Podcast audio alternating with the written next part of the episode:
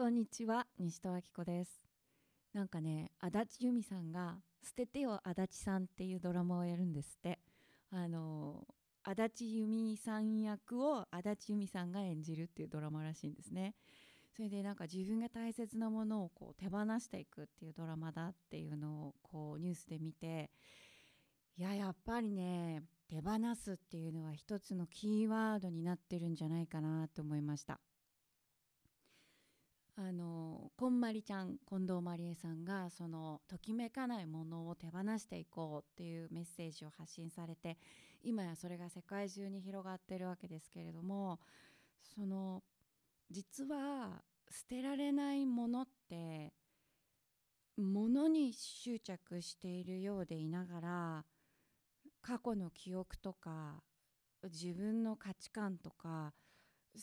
感情とかそういういろんなものへの執着と一体化してると思うんですよね。だからあの物を手放すとすごい心が痛いじゃないですか。なんか自分が切り裂かれるようななんか引きちぎられるようななんか片付け単なる片付けじゃんって頭の中でどっかで思いながらもやっぱすごく痛いんですよね。でそれって何でかっていうとそのものっていうものに見えるものに対して見えない心っていうものも一緒にくっついてる。だからそれを捨てちゃうとその部分が自分の心からなくなっちゃうことがすごい苦しいんだと思うんですよね。だけどだけどですよ。その結果手放してみた人は初めてすごい自分が軽くなる感じとかなんか引きずられてたものから解放されて軽くなる感じとかそういうのをきっと味わったんじゃないかなと思うんですよね。でそのものを手放すっていうプロセスを経て今今度は目に見えない自分が執着している価値観とか過去の自分とかセルフイメージ私ってこういう人なのとかまあ、アイデンティティって言われるものとかそういう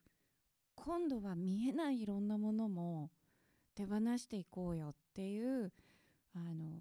流れに入っていくんじゃないかなっていうふうに思っています。目に見えないものを手放す方がよっぽど難しいですよね。だって見えないんだもん。だから手放せてるかどうかもそもそも手放してないかどうかも分かんないんですよね。だから先に物を手放すっていうお片付けをするっていうことが分かりやすくてそっちの方がこうどんどん世界中に広がったでもそれが世界中に広がったっていうこと自体が実はみんないらないものを手放して身軽になりたいって思ってるそういう欲求の表れなんじゃないかなと思うんですね。まあその足立由美さんがいろんなものを手放していくっていうことがドラマになるっていうこともまさにその流れが、えー、より加速していく進化していく進化って深まる化けるの方ですね、うん、なんかその現象の一つなんじゃないかなっていうそんな気がしました。西戸明子でした。